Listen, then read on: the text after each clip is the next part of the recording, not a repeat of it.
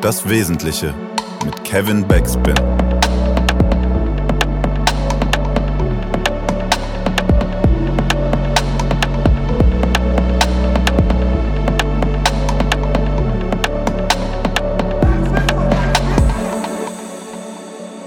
Moin und herzlich willkommen zum Backspin Podcast. Mein Name ist Kevin und ihr hört Das Wesentliche.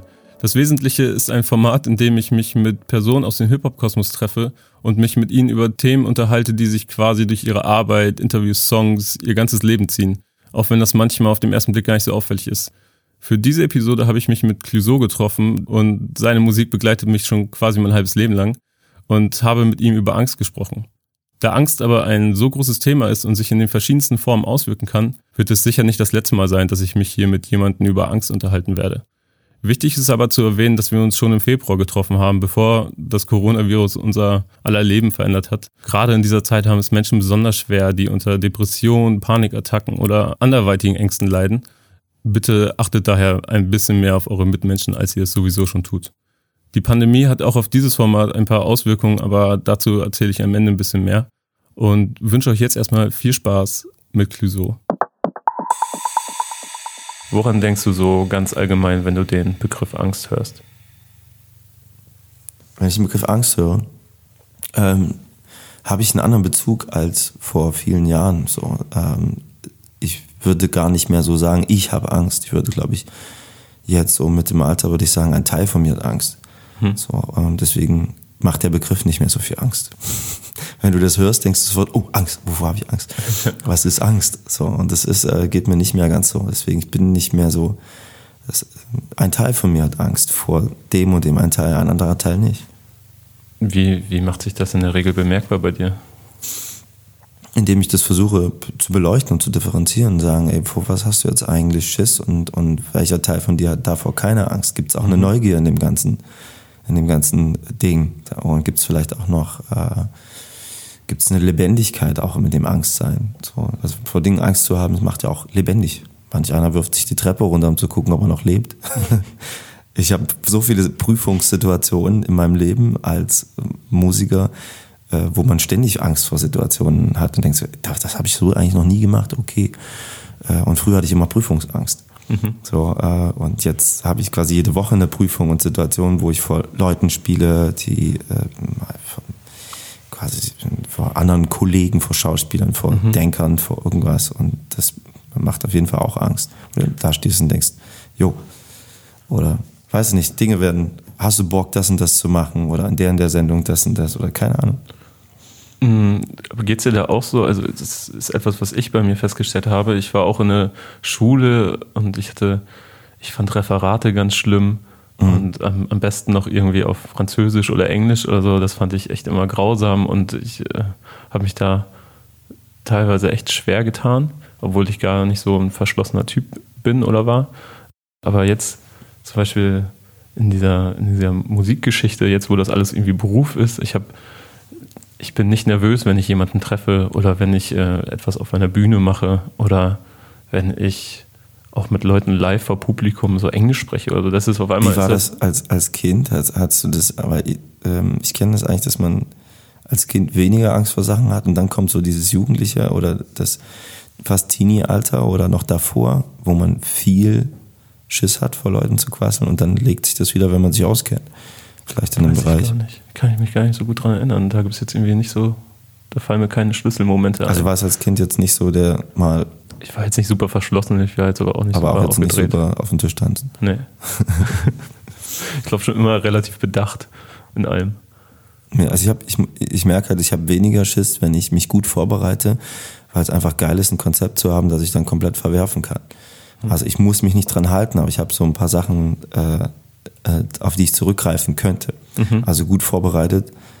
Äh, bei Sachen bin ich sehr gerne oder mit der Band was auschecken, was einfach eine, dass ich eine Festung bin, damit ich dann da oben und das wissen alle dann auch Sachen machen kann, die, die jetzt nicht geplant sind.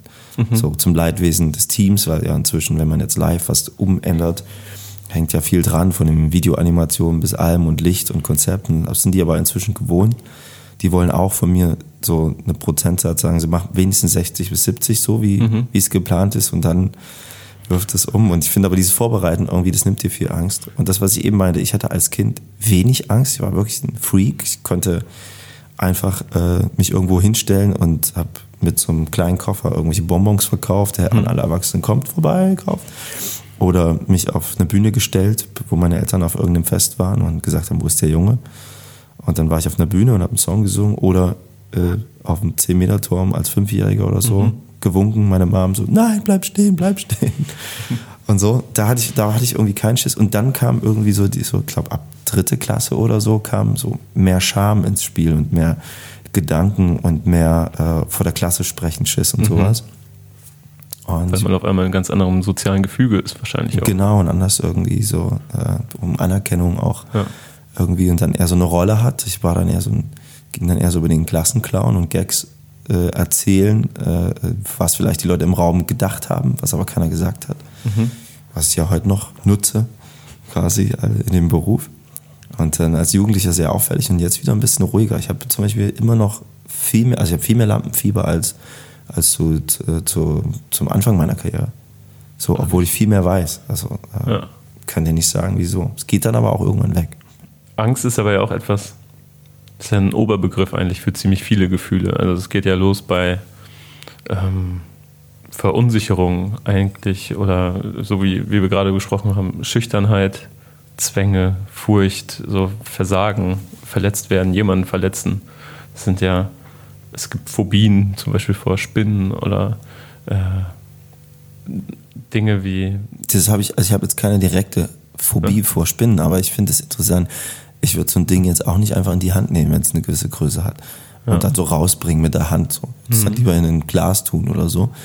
Äh, wenn man drum gebeten wird, kannst du das wegmachen? Ja, ich würde auch Ähm, eher mit dem Glas machen. Wird weniger. Es gibt aber Menschen, die so, ja, hier, Zeug nehme ich und raus. Und das ist aber, weil es einfach so, ich glaube, ja, es ist einfach so entfernt vom Menschsein, so eine Spinne. So, Es gibt ja so allgemein akzeptierte Ängste. Zum Beispiel, äh, ich habe das Gefühl, dass Platzangst relativ, relativ akzeptiert ist. Oder auch ähm, Höhenangst oder Flugangst, ja. wo, wo dann ja. jeder sagt so, versteht man und habe ich nicht so krass wie du, aber verstehe ich. Genau. Bist du da, hast du da irgendwas von? Oder eigentlich nicht. Ich habe ich hab, ähm, weder Platzangst, keine Höhenangst irgendwie. Ja doch, also eine gesunde Höhenangst. So. Ab einer gewissen Höhe hat man einfach Angst. Also, wer da, also die meisten. so. wie geht's, wie geht's dir so in Flugzeugen? Ähm, bei der Landung habe ich Angst, äh, weil, aber ich habe hab ja mal so eine Art Co-Pilotenschein, so einen Trash-Crash-Kurs gemacht, weil mein ehemaliger Manager einen Flugschein gemacht hat und wir viel geflogen sind. Ich bin auch viele Strecken geflogen selber und wollte dann einfach wissen, wie man so eine Maschine fliegt und habe dann so äh, Cessna und Piper gelernt, wie man die fliegt äh, und auch landen könnte, falls mal irgendwas passiert, wenn der Pilot nicht, dann kann man mit so einem Ding landen. Und dadurch weiß ich dann irgendwie, merke ich dann, okay, jetzt ist er aber ein bisschen schnell. So, jetzt hat er die Landeklappen rausgefahren und irgendwie, aber er musste schnell sein, weil er schnell runter musste, weil die Strecke so und so ist. So, man kann ja verschiedene Arten landen. Und dann merke ich das. Und dann habe ich Angst und denke so, ja. Aber ich weiß auch, dass die Dinger unglaublich viel aushalten. Auch wenn das eher fliegende Schränke sind. Ja, das ist, ich finde es sowieso, ähm, es ist ein komisches Phänomen, dass man allgemein in einem Flugzeug sitzt und es, also äh, du bist da schon ein bisschen, ja genau, man einfach Kontrolle abgibt und du bist da ein bisschen erprobter drin, aber äh, da sitzt man dann so und denkt sich so, ja, okay, ich fliege jetzt mit diesem Metallkasten, wie, was weiß ich, wie viele hunderte, tausende Meter über der Erde Der, was weiß ich, wie viele Schrauben hat. Und, Genau. Ja. Und ähm, aber dann denke ich mir dann auch immer so, ja gut, dann ist es halt so. Na, eigentlich, also, kannst du eh wenn- nicht mehr ändern. Unter Fliegern sagt man immer jetzt, äh, wenn man aus dem Flugzeug aussteigt, so, jetzt geht der unsichere Teil der Reise los. Weil es einfach statistisch gesehen viel mehr Autounfälle gibt. Und das ist auch wirklich wahr. Es ist viel, viel gefährlicher. So, viel weniger gewartet und gecheckt wird und der Faktor Mensch da noch eine große Rolle spielt an Fehlern von anderen. Das hast du beim Fliegen nicht so krass.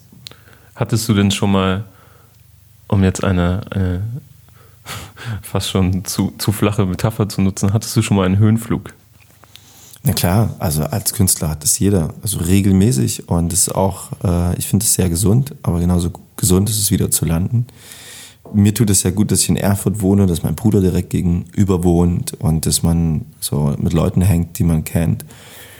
Ähm, ich habe nach jeder Tour einen Höhenflug und laufe anders durch die Stadt, weil man das Ego einfach aufgepumpt wurde durch, durch die Resonanz der Leute und fühle mich da anders. Es ist kein Höhenflug in dem Sinne, der Überhöhenflug, dass man mhm. jetzt so, das war am Anfang, äh, Anfang der Karriere, als es losging irgendwie und man jung ist und denkt so, boah, ich habe echt irgendwie, ich habe echt so eine Art Shining und irgendwie habe ich so eine Möglichkeit und da ist was in mir und das finden alle toll und da kommt auch ein bisschen äh, der Wahnsinn mit. Mhm. Und äh, dann habe ich aber gemerkt, dass mein Publikum mich schon viel mehr erkannt hat, als ich dann in solchen Momenten, wenn, man, wenn ich mich verkleidet habe, die Jacke eng gemacht habe, so ein bisschen auf Star in den ersten zwei Songs und dann bin ich gestolpert und dann fanden es alle cool, weil das war irgendwie mehr Clouseau mhm. als jetzt der Typ, der so ähm, diesen Personenkult auch selber feiert. Ähm, aber ich nutze es trotzdem, äh, zum Beispiel jetzt äh, diese nicht sofort näher aufbauen zum Publikum in den ersten zwei Songs, finde ich auch ganz förderlich. Mhm. So, aber ich, ich baue dann eigentlich den Rest des Konzerts, äh, äh, äh versuche ich Nähe zu erzeugen. So. Mhm. Baue die Distanz ab, das ist ein großes Ziel. Und ähm, ja, klar, wenn man da die ersten Erfolge kommt, hat man auch Höhenflüge. Ist ja schon mal irgendwo irgendwann zum Verhängnis geworden? Ja, also natürlich in Reaktion auf Dinge, dass man einfach denkt, man, man hat die Weisheit mit einem Löffel gefressen und äh, ist sehr schneidig und schnittig oder man trägt das Leid der Welt auf den Schultern, weil man so viel Stress hat und keiner kann es verstehen. Es ist auch ein Wahnsinn. Also ich finde Bühnenkante in diesen Wahnsinn zu gucken und mit den Leuten zu tun zu haben, können nur Leute verstehen, die das auch machen. Ich glaube, mhm. schon drei Meter dahinter, selbst der Drama hat ein anderes Gefühl mhm. und kennt nicht den Moment des, äh, wie alleine das sein, wie alleine man sich fühlen kann, wenn man am Bühnenrand steht und da ganz viele Menschen sind. Äh, und deswegen äh, habe ich da in solchen Momenten, wenn ich sowas hatte, bestimmt auch eine arrogante Art gehabt zu reagieren, wenn mir was nicht gepasst hat. Ja.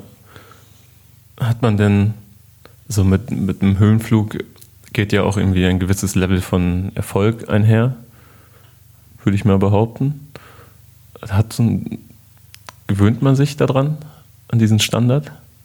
Ähm, ja, klar, weil, ähm, und das ist gut, dann hat man nämlich nicht den Moment, dass es einen zu Kopf steigt man gewöhnt sich dran und äh, das ist wiederum eine andere Gefahr. Dann kriegt man Schiss, dass es immer so bleiben muss, dass man das nachjustieren muss oder es größer werden muss. Wenn man ja. quasi, ich habe dann irgendwann mal kapiert, so, okay, ich, es ist eine Entscheidungsfrage, ob ich ähm, mit, mit ähm, wie man möchte, wie Erfolg definiert wird von den anderen mhm. quasi. Ob man es überhaupt will, ob man seinen eigenen Erfolg definiert, ob sie Erfolg äh, nicht auch wie eine Art Delta erstrecken kann, wie so einen alten Fluss, der ins Land reinragt, oder ob es einfach so ein gebauter Kanal ist und alle sehen mhm. diesen Fluss und sagen, Mensch, der ist erfolgreich. Ich kenne ganz viele Leute, die haben das für sich definiert, dass sie Erfolg anders erleben möchten und äh, kleine Dinge tun und die Leute das Umfeld, was das anders kannte, weil sie beim Maßstab waren zum Beispiel, mhm. sagen, der hat ja gar keinen Erfolg mehr. So, aber das sind vielleicht sehr erfolgreich im Privaten oder im Machen kleine Theatershows oder haben ihre Musik gefunden und machen eine andere Art von Musik. Und ja, es gibt aber da nochmal eine, in, quasi manche, da bewundere ich immer die, die Entscheidung haben und gefällt haben, als die, die so tun, äh, weil sie eigentlich gar keine andere Wahl haben. Und dann so ein bisschen elitär und äh, Musikpolizeimäßig werden, aber selber das auch gar nicht anders hinbekommen würden. So. Aber, hast du dann mal so eine richtige Angst irgendwie verspürt, das verlieren zu können? Äh, na klar, natürlich. Ich habe auch gedacht, was ist denn, wenn keiner mehr kommt und äh, keiner mehr applaudiert oder die, die, Konzerte, oder das merke ich ja, das sind ja auch Wellen. Also es gab ja eine sehr erfolgreiche Zeit mit zum Beispiel, äh, als der Song Gewinner rauskam mhm. und das ganze Nachbeben von diesen Alben und Chicago und äh, zu dieser Zeit gab es auch wirklich so eine Hochzeit, wo wirklich, egal wo wir gespielt haben, sehr, sehr viele Leute kamen. Und jetzt gibt's äh, Hallen, wo man einfach weiß, in der Gegend haben wir ein bisschen Schiss, da müssen wir ein bisschen Werbung machen und äh, mhm. gucken einfach, äh, dass wir dann nicht so größenwahnsinnig gleich in die Größte gehen, so, sondern dass wir einfach uns ein bisschen ranrobben an die Leute. Und ähm, das ist natürlich ein Unterschied. Und das merkt man auch, dass man denkt so, hä, wieso kommt denn jetzt? Das Album habe ich doch genauso geil gemacht wie das davor. Mhm. Und so, ja, das ist ganz normal irgendwie. Wenn, wenn wir jetzt mal so paar Jahre zu, zurückspringen und dann wieder bei, nee, nicht bei Text und Ton, sondern davor noch landen, hm. wo, wo du in, in Erfurt lebst, was du jetzt ja wieder tust seit längerer Zeit, dann, dann schaut man sich so einfach so mal die Vita an von dir, nicht als Clouseau, sondern als, als Thomas und sieht, okay, ist äh, Erfurt zur Hauptschule gegangen, hat dann eine Friseurlehre begonnen, die glaube ich nicht zu Ende gemacht. Musik war immer dein Hobby und wahrscheinlich auch der gefühlte Plan A. Aber hattest du Schiss davor? Also gab es da so eine Existenzangst?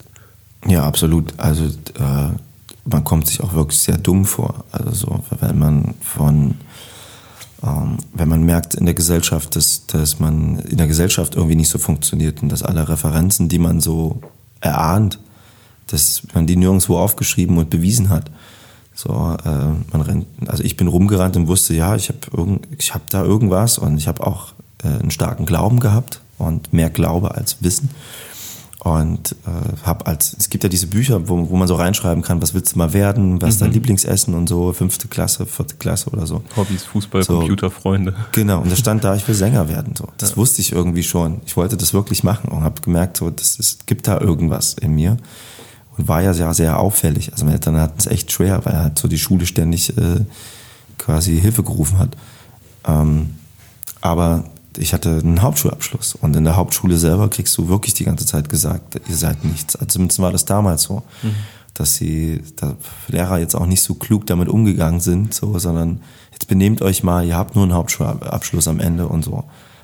du kriegst das auf jeden Fall gut reingesungen, dass es ja. hier eh schon die Endstation ist. Das ist auch der Eindruck, den ich von vielen Freunden bekomme. Den Hauptschulabschluss haben? Ja. Ja, na, absolut. Die sagen halt so, ey, bist hier eh quasi am Ende der Nahrungskette, jetzt reiß dich mal zusammen oder das Ding kriegst du sowieso hinterhergeworfen. Ja. Egal wie du dich hier benimmst, in die andere Seite, es gibt ja einen qualifizierten und einen normalen Hauptschulabschluss. Mhm. Den Quali habe ich auch nicht geschafft. So, ich habe so quasi das Ding. Woran lag das alles? Das lag dann so an so einer, äh, vielleicht an so einer Anti-Haltung. So, mhm. jetzt hast recht. So, dann gehe ich doch malen oder schwänze oder äh, setz mich neben denen, auf denen ich Bock habe, egal ob die schimpfen und quatschen. Ja. So, oder leg mich pennen, wenn ich müde bin. Und dann quasi äh, hat man vielleicht eine schöne Idee für einen Lösungsweg in Mathematik. Aber es ist halt nur eine Idee und eine clevere Idee, aber es sind halt viele Nebenrechnungsfehler, die dann trotzdem die Note mhm. nicht so geil machen. Und wie war das dann sehr ausgeprägt? Also bist du jemand, der sich so viel Sorgen um Sicherheit macht, um irgendwie eine gesicherte Zukunft? Warst du so richtig nee, nervös damals? Quasi durch dieses, durch das Ding, also durch, durch den Hauptschulabschluss dann die Lehre gemacht für alle Instanzen, die das wollten und das ganze, die ganze Gesellschaft in allem, dann halt so Arbeitsamt, gab's ja nichts. So, mhm. könnte jetzt hätte Elektriker, ich hätte vielleicht so Maurer, irgendwie kamen so fünf Berufe raus, Friseur und dann äh, war das Kreativste, mein Opa hat Friseur gelernt, den ich sehr cool finde und dann war da nicht viel und deswegen war da schon so eine Anti-Haltung so mhm. drin in mir. Also hast du es eigentlich was, eher für andere gemacht als für dich? Ich habe das definitiv. Deswegen habe ich ja die ja. Lehre auch nicht noch nach der Prüfung nochmal fertig gemacht. Ich wollte da nicht mehr hin. Ich habe gesagt, ich habe euch bewiesen, ich kann das drei Jahre durchziehen. Jetzt reicht's aber auch so. Jetzt habe ich keinen Bock. Jetzt mache ich das, was ich immer machen wollte. Mhm. Musik. Äh, und ich bin ja parallel auf Hip-Hop-Jams gefahren und habe Freestyle-Sessions gehabt. Und denen, da durfte ich auf keinen Fall sagen, dass ich Friseur gelernt, lerne. Mhm dann wäre ich fertig gewesen quasi. Wäre die Runde fertig gewesen, bevor sie begonnen hat. Oh, und habe wie so ein Doppelleben geführt und habe gemerkt, das, das liegt mir, ich will das machen. Das ist irgendwie zumindest in diese Richtung gehen, in dieses Licht rennen. Mhm. Ja, und deswegen hatte ich nie dieses äh, Sicherheitsbedürfnis oder nie diese Zukunft, äh, das, das will ich mal werden, da will ich mal hin. Es gab immer so kleine Träume. Ich möchte gerne mal im Stadtgarten spielen in Erfurt. Mhm. Ich möchte gerne mal ins, aus dem ins 672 oder dann in Stadtgarten in Köln oder dann äh, in die nächstgrößere Halle oder so. Jetzt ist es ja quasi, also ich, ich wir zählen glaube ich so acht, acht Gold- und Platin-Alben so jetzt später. Und du hast vorhin schon von, von einem Team gesprochen und du bist jetzt einfach, äh, je nachdem, wie man Erfolg definieren möchte, aber äh, in vielen Augen bist du sehr erfolgreich, sehr angekommen und das macht ja dich nicht nur zu einem erfolgreichen Musiker, sondern irgendwo ja auch zu einem zu einer Art Arbeitgeber. Also an dir hängen ja Jobs. Ja. Und ähm, macht dir das, also macht dir deine eigene Größe, macht dir die manchmal Angst? Nee, jetzt nicht mehr, weil ich das äh, umgebaut habe. Es gab ja diesen Neuanfang, also diesen sehr proklamatischen Albumtitel äh, Neuanfang, aber ich hatte wirklich auch Neuanfang und habe mich ja von einem eigenen Label äh, mit äh, vielen Leuten. Wir hatten ein eigenes Ticketsystem, also wirklich selber Tickets an die Fans verkauft und damit einen Download mit dran gehangen, das zu, dem Fan zu legalisieren, ein eigenes Merchandise und, und so weiter. Also wirklich ein sehr großes Ding mit viel Mensch, die da dran hingen und dann irgendwann hat es an ein paar Stellen gebröckelt und äh, äh, und an anderen paar Stellen hat mir ein bisschen Liebe gefehlt und ich selber war da nicht mehr so genießbar, auch an einigen Stellen, weil es einfach zu viel war. Es war einfach mhm. zu viel und ich habe nicht mehr durchgeblickt und habe mich davon gelöst und habe jetzt ähm, ein System mit einer Familie, würde ich sagen. Ich betrachte meine Band schon als Familie. Ich vermisse die gerade extrem, die neue Band. Ich möchte unbedingt auf Tour gehen, aber habe jetzt zum Beispiel ein Jahr lang nur produziert. Wir sind nicht auf Tour gegangen, fast zwei Jahre lang jetzt fahren wir nicht auf Tour. Ähm, und weil sie äh, genau, jetzt komme ich auf den Punkt, mhm. weil sie alle ähm, eine eigene Band haben noch nebenbei oder eigene Projekte und ich das vorher auch so beschrieben habe und gesagt habe, ich suche jetzt Leute, die noch äh, in den Zeiten, wo ich äh, vielleicht schreiben möchte, über die Runden kommen oder noch andere Projekte haben. So mein Management, ähm, Olaf Meinking und Lena äh, haben noch andere Sachen äh, und andere Acts auch, äh, äh mit denen sie arbeiten können, wenn jetzt mhm. mit, mit mir nichts passieren würde. Und das ist sehr gesund und deswegen fühlt sich das nicht so an, dass ich äh, denke, ich bin jetzt der krasse Arbeitgeber. Ich bin temporär dann ein Arbeitgeber, wenn ein Album ja. kommt oder wenn Werke da sind. Und dann bin ich mit dem auch bewusst und dann greife ich auch auf Leute zurück, die ich sehr lange kenne und äh, lasse mich auf neue ein. War das schon mal anders? Weil wenn, wenn du dann davon sprichst, dass du selber so Zweifel an neuen Platten zum Beispiel hattest, wo du dann nicht wusstest, okay, funktioniert das jetzt so, wie ich mir das vorstelle und geht das jetzt alles so weiter? Ähm, also ist dir das schon mal wirklich so zu viel geworden oder hat sich das so eine leichte Panik oder so versetzt, dass du dachtest, oh Gott, wenn das jetzt alles nicht, ja klar, wenn, wenn das, das jetzt, nicht klappt, dann bin nicht nur ich klappt. am Arsch, sondern auch noch, keine Ahnung, fünf andere.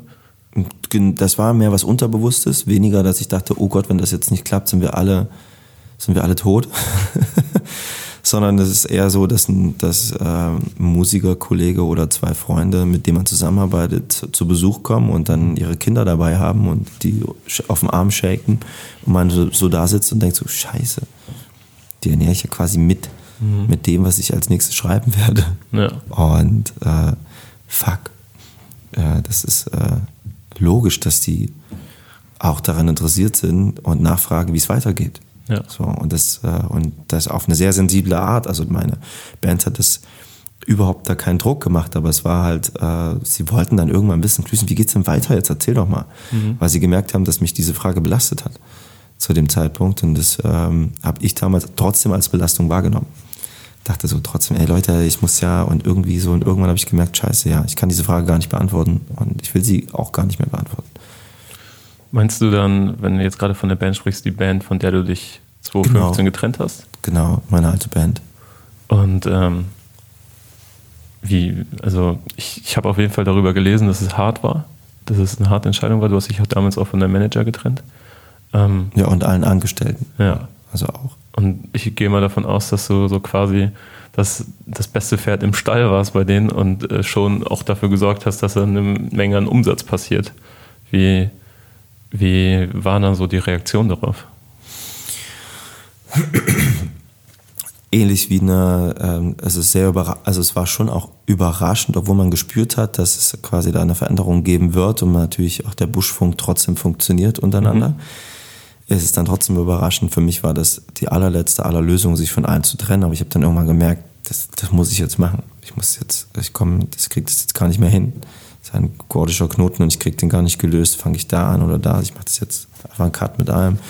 Und du gehst natürlich ans Eingemachte quasi von, von den Leuten und auch in die in Existenzängste und kriegst natürlich auch Gegenwind. Aber ich muss sagen, die meisten, die ich kenne, haben das verstanden und haben darauf eher verständnisvoll, aber verständnisvoll angepisst reagiert. Mhm. So jetzt eher wie in so einer Beziehung, die man beendet und der Partner hat das nicht mitbekommen oder umgedreht. Du hast, hä, gab es nicht ein bisschen mehr Warnsignale an der an der Stelle? Mhm. Hä, wieso jetzt? Ach, jetzt du entscheidest das jetzt? Aha. Mhm. So, und ähm, bis aber sowohl ich wie auch die Gegenseite in dem Moment, wenn es eine Gegen wenn man von Gegenseite reden kann, von der anderen Seite ähm, mussten kapieren, dass man das Recht dazu hat das zu entscheiden und auch einen Cut zu machen. Und auch wenn es unangenehm ist, ist das ein Recht. Man, man darf sagen, ich möchte morgen, äh, auch wenn ich jahrelang Rennen gefahren bin. Ich möchte morgen äh, joggen, laufen, so was anderes machen, weil ich Bock drauf habe. Und alle sagen, bist du blöd?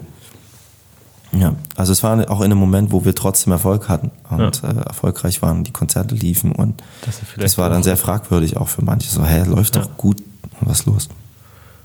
Bist du jemand, also ich zum Beispiel, ich kann, ich kann keinen Streit und Konflikt ab, ich bin nur sehr, sehr scheu.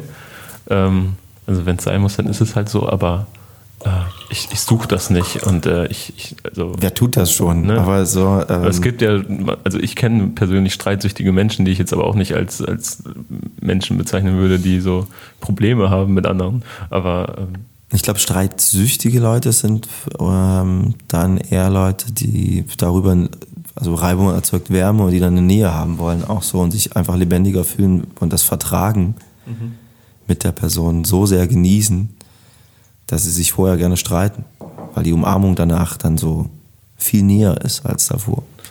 das brauche ich nicht. Ähm, Aber ich, aber ich habe schon echt immer Respekt davor, also wenn ich weiß, okay, ich muss jetzt was ansprechen, was der Gegenseite nicht gefallen wird, ich schiebe das gerne auf. Das habe ich auch sehr gerne aufgeschoben und das war auch echt ein Problem und das war auch was, wo ich rückwirkend sagen würde, was ich nicht gut gelöst habe. So wie ich meine, sowas kann man nicht gut lösen, wenn man nicht weiß, also wenn man das nie gelernt hat. So, ich habe äh, nie gewaltfreie Kommunikation gelernt oder ähm, ganz anders. Meine Eltern haben- sind ganz anders miteinander, mit, hatten einen sehr rauen Ton auch miteinander teilweise. Und sehr äh, auch so kannst du und du machst auch, was ja auch eine, von der Kommunikation sehr schwierig ist ähm, habe ich das auch als Chef quasi teilweise manchmal gehabt. Kannst du mal so nicht so gewährleisten das, sondern du machst es doch auch das und so. Und dabei gibt der andere sich schon so eine Haltung. Das habe ich über Jahre gelernt, auch anders äh, anzuwenden und eher von meinem Gefühl auszugehen. Sagen, also ich fühle mich gerade so und so und ich möchte das so und so. Ähm, und zu der Zeit, ja, habe ich das auch auf jeden Fall äh, verdrängt und aufgeschoben und äh, wusste auch nicht, wie ich das löse. Und das war auf jeden Fall schwierig. Das ist ja, das kann keiner gut, glaube ich. Ja. Witzig, wie du das gerade mit äh, dem Raum Ton erwähnt hast. Ich habe gerade noch hier, ähm, wir sind in meinem Hotel, äh, am Aufzug eine Situation erlebt, wo ein äh, älteres Paar, also ich gehe einfach mal davon aus, dass es ein Paar war, so wie sie miteinander gesprochen haben, äh, auch in einem sehr, sehr, sehr rauen Ton miteinander darüber diskutiert hat, äh, ob sie jetzt in der richtigen Etage sind oder nicht. Ja, genau. Und das war, da dachte ich auch. Unangenehm. So, unange es war unangenehm und es war auch so ein bisschen irgendwo das deutsche Klischee von so älteren Paaren irgendwie. Das war aber was eingekauft. Ich glaube, ich glaub, viele Familien haben das und ich glaube, es kennen unglaublich viele Leute und auch viele junge Leute kennen diesen rauen Ton der Eltern untereinander oder, ähm, also wie gesagt, jetzt, ähm, also jetzt hat sich, meine Eltern sind jetzt nicht mehr so krass, finde ich. Ähm, aber es gab eine Zeit und es, es, äh, es kuft sich ein, das kriegt man gar nicht mit. So, mein Bruder und ich hatten auch mal eine Zeit lang wirklich so ein richtiges Bruderton-Ding, so, wo wir uns die ganze Zeit angeschnauzt haben, wie so ein paar Idioten, weil sich das einfach so eingekruft hat. So, jeder hat den kleinen, den anderen kleiner gemacht und jeder hat, wusste besser Bescheid und so. Und wir haben das echt- echt abgelegt. Also bewusst darüber geredet und gesagt, wir haben eigentlich nur, wir streiten uns nur aus brüderlicher Gewohnheit. Wir müssen das abstellen. So, und wir müssen auch anders miteinander reden. Und ähm, es gab seitdem, finde ich, wenig Streit. Es gab jetzt quasi vor einem Jahr mal einen krassen oder so, aber ansonsten haben wir uns wahnsinnig gerne und sehen uns oft und haben das richtig bewusst abgelegt. Und das finde ich geil. Das ist echt auch eine Entwicklung, ähm, die man durchmachen kann. So. ähm, auch wo ich das gerade so mitbekommen habe, also im Flur, da dachte ich auch so, okay, ich glaube, ähm, Das ich- läuft nicht gut. das würde ich gar nicht, also das kann ja trotzdem sehr gut laufen, das kann ja auch ein Trotz sein oder so, aber ich dachte dann so, okay, irgendwie, das kenne ich so von, von Beziehungen aus meiner Generation, kenne ich das nicht, aber was meiner Generation, ich bin 91 geboren, auch so äh, ja, nachgesagt wird, ist ja, dass sie irgendwie eine gewisse Bindungsangst hat, Angst davor, Ja, klar, die sind hat, dann schon- zu verpassen Wenn, so. wenn der Ton so war, sind die schon gegangen. Ja, genau, da kommt es gar nicht, meistens gar nicht erst dahin. So, und ähm, gerade durch Internet und so weiter, so, ähm, so vielleicht die Gelegenheit, etwas Besseres in, zu verpassen oder so. Ich habe bei dir eigentlich seit Jahren oder immer seit am Beginn äh, gibt es ja immer wieder ähm, sehr viele Songs, die sich um, um Beziehungen drehen, um mal sind es Fernbeziehungen, mal sind es verpasste Beziehungen, mal sind es aktive Beziehungen, mal äh, immer verschiedenste. ähm, Form. Geht es dir da genauso? Also ist das etwas, empfindest du das, dass es jetzt zum Beispiel meiner Generation nachgesagt wird? Oder ist es eher etwas Generelles, was eigentlich jeden trifft, diese Bindungsangst und Angst davor zu haben? Ich glaube, das ist individuell. Es gibt Leute, die brauchen unbedingt jemanden. So. Und äh, bei mir war das nicht so, weil ich quasi diese Musik als Rettung hatte und auch als erste große Liebe. So, äh, und das, und es immer noch so ist auch. Was echt auch ein Problem ist für eine Beziehung. Quasi, mhm. wenn man merkt, so, ja, das, der empfindet ja doch mehr Sehnsucht jetzt zur Musik als zu mir. So, und ähm, geht immer viel schneller, dass er weg ist und so. Äh, das ist auf jeden Fall ein, äh, jetzt bei mir persönlich ein Problem gewesen. Ich habe dadurch aber auch nicht das, äh, ich, also ich brauchte immer jemanden, das ist schwierig äh, auch das Kennenlernen quasi, wenn man äh, in der Öffentlichkeit steht, jemanden kennenlernen und äh, auch wirklich kennenlernen, der aber auch dann was Eigenes hat. Mhm. Dass dann nicht eine Ungleichheit entsteht, weil ich habe was Eigenes, ich habe einen Platz in der Welt, äh, auch wenn das alles eine Blase ist natürlich, aber ich habe eine, eine, Identität, eine Art Mantel. Und manche suchen ein Leben lang danach, äh, mhm. äh, was mache ich denn, oder müssen sich immer wieder die Frage stellen, was mache ich denn als nächstes? Was bin ich als nächstes, mhm. äh, auch für die Gesellschaft draußen so.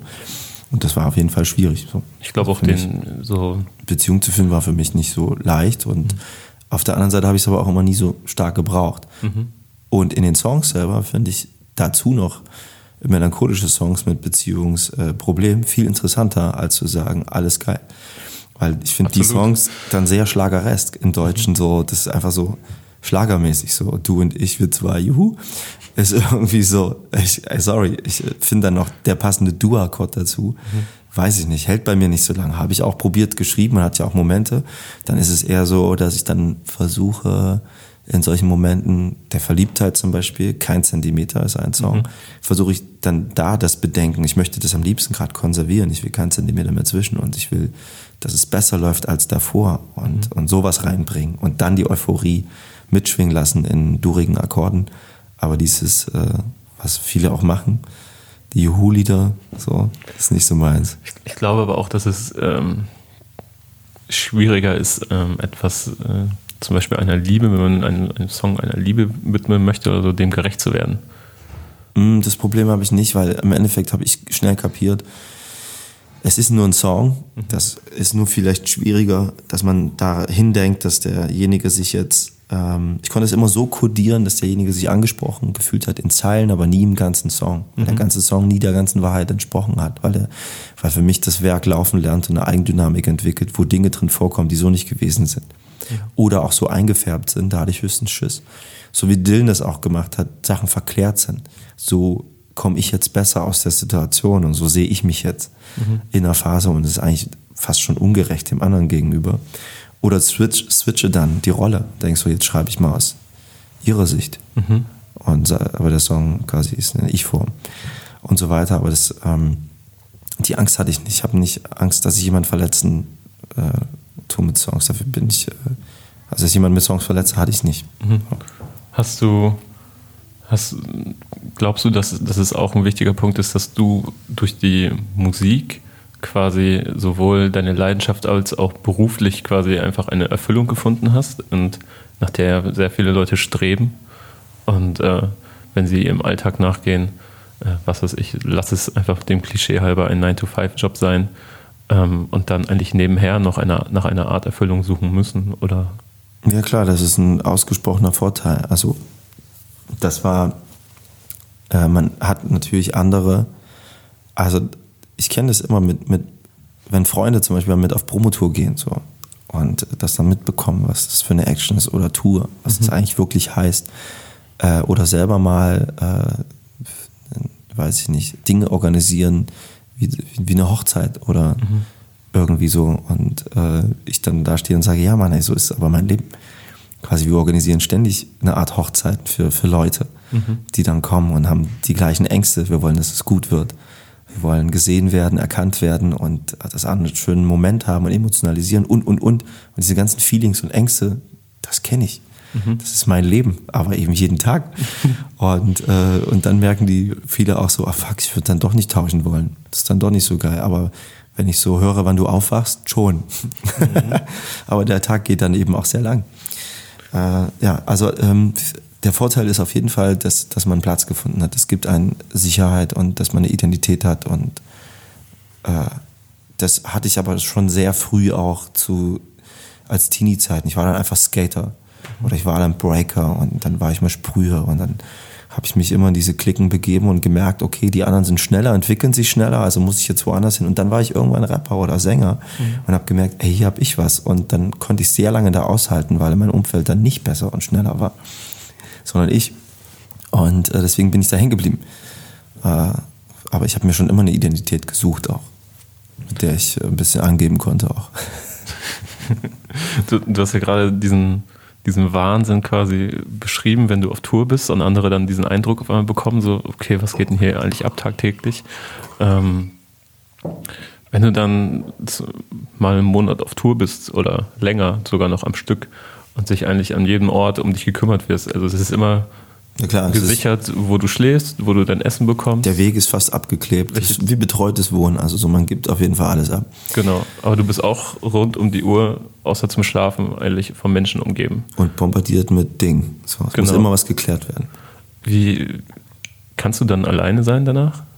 Äh, ja, sehr gern. Also so, das ist auch ein Problem. Das ist äh, äh, jetzt in der Beziehung, dass man quasi dann, du hast denjenigen ewig nicht gesehen und der zählt die Zeit und äh, hat viel mehr quasi Durststrecken. Für mich ist es dann Ballerei, für mich geht das rum wie nichts. Ich mhm. bin zugeballert mit Impressionen, mit Eindrücken, mit Mensch, mit Fragen und und danach brauche ich eher so ein bisschen, ich brauche dann eher so ein bisschen Ruhe. So. Und ja. das ist dann echt schwierig für einen Partner, der meinte, du warst so lange weg und jetzt willst du mich nicht sehen. Mhm. So, hä, jetzt noch ein paar Tage? Ähm, aber ich brauche das dann. Ich muss mich dann zusammenbauen und sortieren, weil das ist echt eine sehr fragile Zeit. Danach kennt jeder Künstler und ist auch ein bisschen klischeehaft, aber man fällt in ein Loch. Das kann, das wird dir jeder sagen, der Musik macht, äh, wird sagen, nach Natur bist du kurz vorm weißen Rauschen und fragst, stellst alles in Frage. So wie, wie so ein Astronaut, der nicht wirklich angekommen ist, der so mit einem Bein noch auf dem Planeten hängt da oben.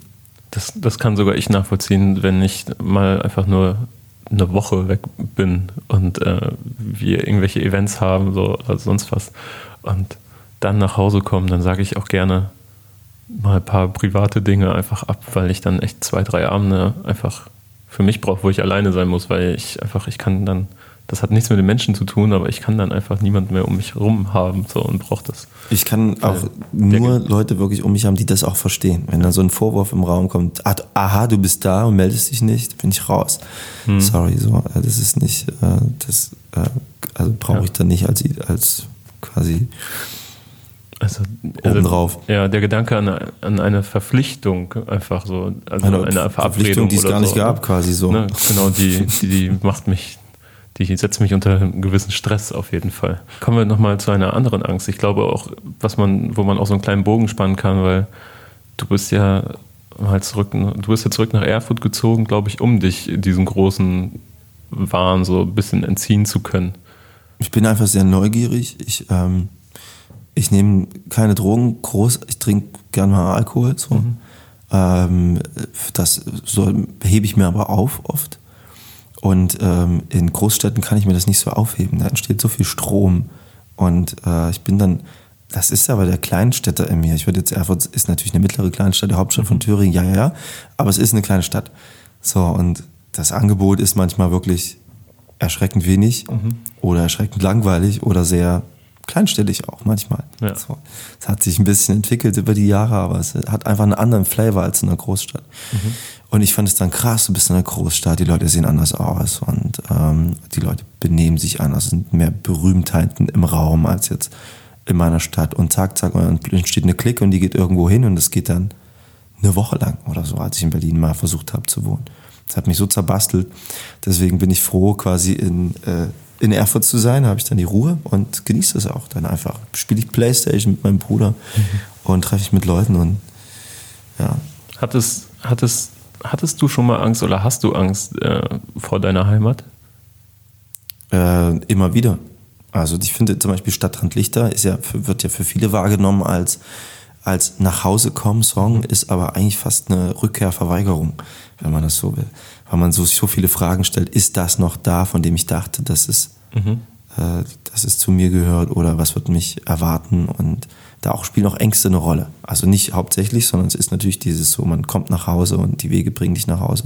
Also zu Hause ist ein ambivalentes Gefühl, finde ich für mich immer noch so. Wenn ich nach Hause komme, denke ich so, krass, jetzt bist du wieder hier. So, jetzt bist du wieder hier in dieser kleinen Stadt und du hast es quasi rausgeschafft und irgendwie doch nicht. Und jetzt geht das alles wieder los und die ganzen Nasen wirst du morgen wieder sehen und so weiter. Und andererseits ist da auch eine Freude. Deswegen ist das, was ich vorhin meinte am Anfang, ein Teil von mir hat Bedenken, ein Teil von mir freut sich und ich kann das inzwischen auseinanderbasteln. Ein Teil von mir hat Angst. Nicht ich habe Angst nach Hause zu kommen, das ist Quatsch. Oder ich freue mich nur nach Hause zu kommen, das ist auch Quatsch. Hast, also früher könnte ich mir das so vorstellen, also was dann vielleicht auch der Grund war, wegzuziehen, dass man so die Angst hatte, so, so, so fast zu ersticken, weil es zu klein ist.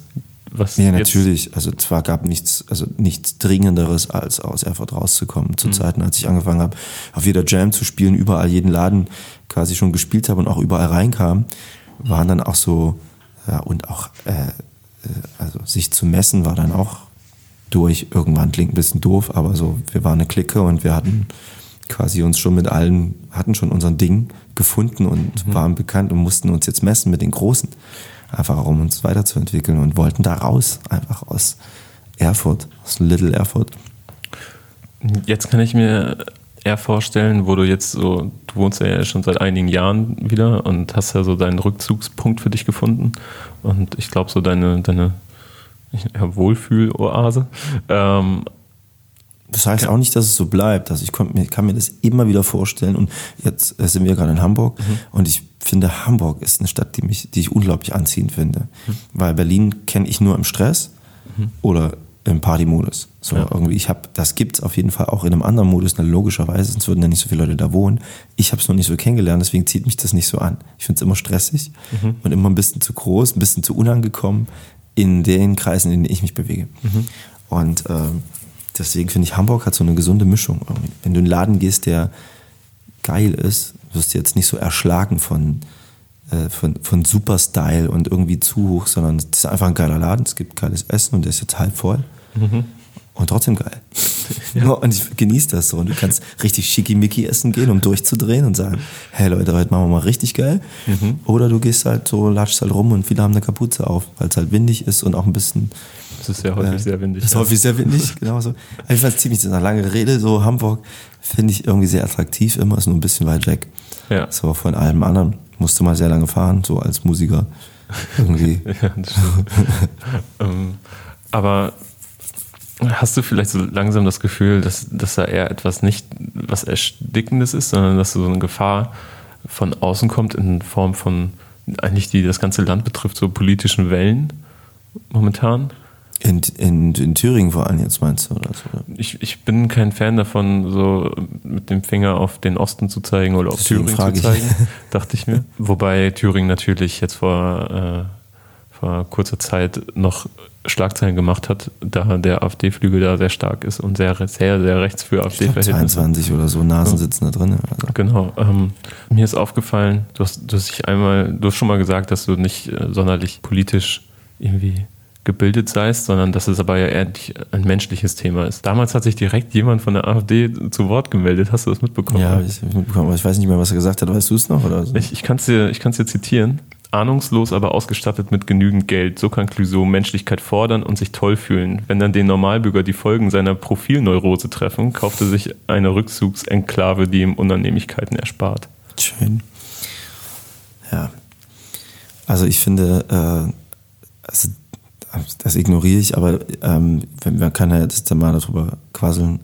Ich finde zum Beispiel, wenn man, das war ja bezogen auf, dass Leute im Mittelmeer ertrinken. So, und dass ich äh, mit einer Aktion darauf aufmerksam gemacht habe, äh, Genau. äh, Mediterraner, und gesagt habe, ey, äh, auch wenn wir nicht für alles Lösungen haben, so, fast schon für, für die gesprochen, können wir nicht Leute ersaufen lassen. Das geht nicht. Ja. Wir können nicht quasi äh, Kinder gehen in eine Höhle und wir holen sie nicht raus, wenn sie verirrt sind, weil dann gehen die anderen Kinder auch nicht rein. So, lassen die jetzt da drinnen sterben. Was für ein Quatsch, so, das ist so unmenschlich. Und äh, das passiert ja teilweise, indem Schiffe viel längere Strecken fahren müssen und so Ja. weiter. Und das ist halt was sehr Unmenschliches. Ja. Und das geht halt nicht klar. Darauf habe ich aufmerksam gemacht.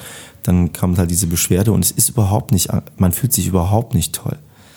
Ich äh, würde am liebsten gar nichts sagen wollen, weil du wirst halt nur angepisst und Ja. angegriffen. Und also das macht überhaupt keinen Spaß. Ich möchte einfach nur Musik machen. Und ich finde auch, ich habe das äh, gestern auch irgendwo gesagt, ähm, man wird schon was gezwungen als Künstler, was zu machen. Und das, dem muss ich auch ein bisschen widersprechen und sagen, es ist mir ein Bedürfnis, mir persönlich. Und es hat sich entwickelt zu einem Bedürfnis. Es war nicht immer so und ich sehe auch nicht so, dass Leute, auch Leute, die sich engagieren, das Recht haben zu sagen, hier ist eine Demo, warum bist du nicht da? Bist du auf den Malediven? So, wo ich sage, ja, man, du hast keine Informationen und vielleicht sitze ich jetzt mit bei meinem Großvater, dem es nicht so gut geht und es ist mir jetzt wichtiger. Du hast keine Info und geh mal nicht davon aus und dass ich auf jeder Demo jetzt sein muss. Ich mache, was ich machen möchte und Ja. das ist mein gutes Recht. Ähm, denn Künstler wollen oftmals eine Realität erzeugen, aber nicht immer eine repräsentieren in den Songs. Und das ist halt ein äh, Kunst selber auch. Ob bildende, ob irgendeine Performance-Kunst oder irgendwas. Die ist nicht verpflichtet, politisch zu sein. Sie ist aber politisch oftmals. Und das, was die Leute denken, sieht man auch in der Kunst oft. ist ganz klar, dass das oftmals äh, eine Kritik an allem ist, so an der Logik vom Kapitalismus, an, an, äh, an dem System gerade, an der Unmenschlichkeit oder irgendwas. Aber sie muss das nicht machen. Glaubst du, dass es zum Beispiel in der Öffentlichkeit stehende Personen, dass sie Angst davor haben vor Reaktionen? Natürlich, jeder, der eine Reaktion bringt, gerade in so einem heiklen Thema, will die richtigen Worte finden. So, äh, inzwischen bin ich da so ein bisschen, ähm, ich suche mir das aus, wo ich das mache und wie ich das mache in den Themengebieten, wo ich merke, ich habe jetzt einfach zu wenig mitbekommen von der Gesamtsituation. Ich äußere mich jetzt da nicht so stark, weil ich würde nur nachreden. Ich würde mich da reinfuchsen und was nachplappern, was die, die sich dafür interessiert haben und Etwas die das sich dann aufregen, um sagen, um was gesagt zu haben, weil viele finden, dass es wichtig ist, dass ich jetzt auch mal was dazu sage. Mhm. So. Und dann entscheide ich mich so, wie ich das mache und welchen Aspekt ich davon zu bemängeln habe, von dem, was ich mitbekommen habe. Ganz einfach. Und für manche ist es dann zu wenig Mhm. oder zu unkonkret. Ja, und, aber ich, so war es halt. Ich war halt wie Sherlock Holmes in meiner Welt und weiß nicht, wie dieses Planetensystem funktioniert. So, so habe in einem anderen Gebiet einfach nicht so viel Wissen gehabt. So. Und äh, das, aber das versuche ich mich selbst zu beruhigen und zu sagen, hey, also das war genau das, was ich gerade meinte. Ich versuche mir selbst zu sagen, du musst es nicht machen und wenn, dann muss es ein Bedürfnis sein. Das musst du selber wollen, sonst ist das Quatsch. Und es machen andere zu genug, zu Genüge einfach so. Haben wir die ganzen Tage haben wir sehr oft gesagt, jetzt auch in Gesprächen, dass so wer nach 22 Uhr über Trump redet, der, der kann nach Hause gehen. Das nervt einfach. So, Ja. Irgendwann ist mal gut. Irgendwann ist mal gut. Eigentlich, nee, nicht eigentlich. Nee, Der eigentlich ist, eigentlich ist, eigentlich. ja, aber genau, aber eigentlich ist nicht irgendwann gut, ähm, weil ich finde das Fighten auch gut und das äh, jetzt, wo wir in Hamburg sind, finde ich natürlich so mit Viva Con Aqua und äh, Leute, die sich ja einsetzen für eben eine Menschlichkeit und für ein menschliches Miteinander, da ist nie genug. So, Okay, dann haben wir jetzt das perfekte Schlusswort gefunden. Danke dir für deine Zeit. hat mich sehr gefreut, war ein schönes Gespräch. Danke. Und äh, ja, bis bald. Bis bald, mach's gut. Ciao. Das Wesentliche ist ein Backspin-Podcast-Format. Redaktion Christian Einfeld, Cover Goran Tesanovic, Musik Jonas Hafke und Felix Mansius. Nach der ersten Folge habe ich mich bedankt dafür, dass ihr bis hierhin gehört habt und muss es jetzt einfach nochmal machen. Denn das Wesentliche ist mein erstes eigenes Format und musste nach der ersten Folge, in der ich mit der Antilopengang über Verlust gesprochen habe, direkt aufgrund einer globalen Pandemie pausiert werden. Natürlich gibt es auch Möglichkeiten, sich über das Internet zu treffen und zu sprechen und darüber die Podcasts aufzunehmen. Das tun wir ja auch in anderen Formaten bei uns. Aber über solche Themen möchte ich mich gerne face-to-face unterhalten. Daher hoffe ich, dass ich mit diesem Format bald weitermachen kann, denn das bedeutet dann auch für uns alle, dass wieder ein bisschen mehr Normalität eingekehrt ist. Bis das passiert ist, bitte ich euch aber, auf eure Mitmenschen und auf euch äh, mehr aufzupassen und verbreitet bitte keine Nachrichten, von denen ihr nicht wisst, ob sie stimmen.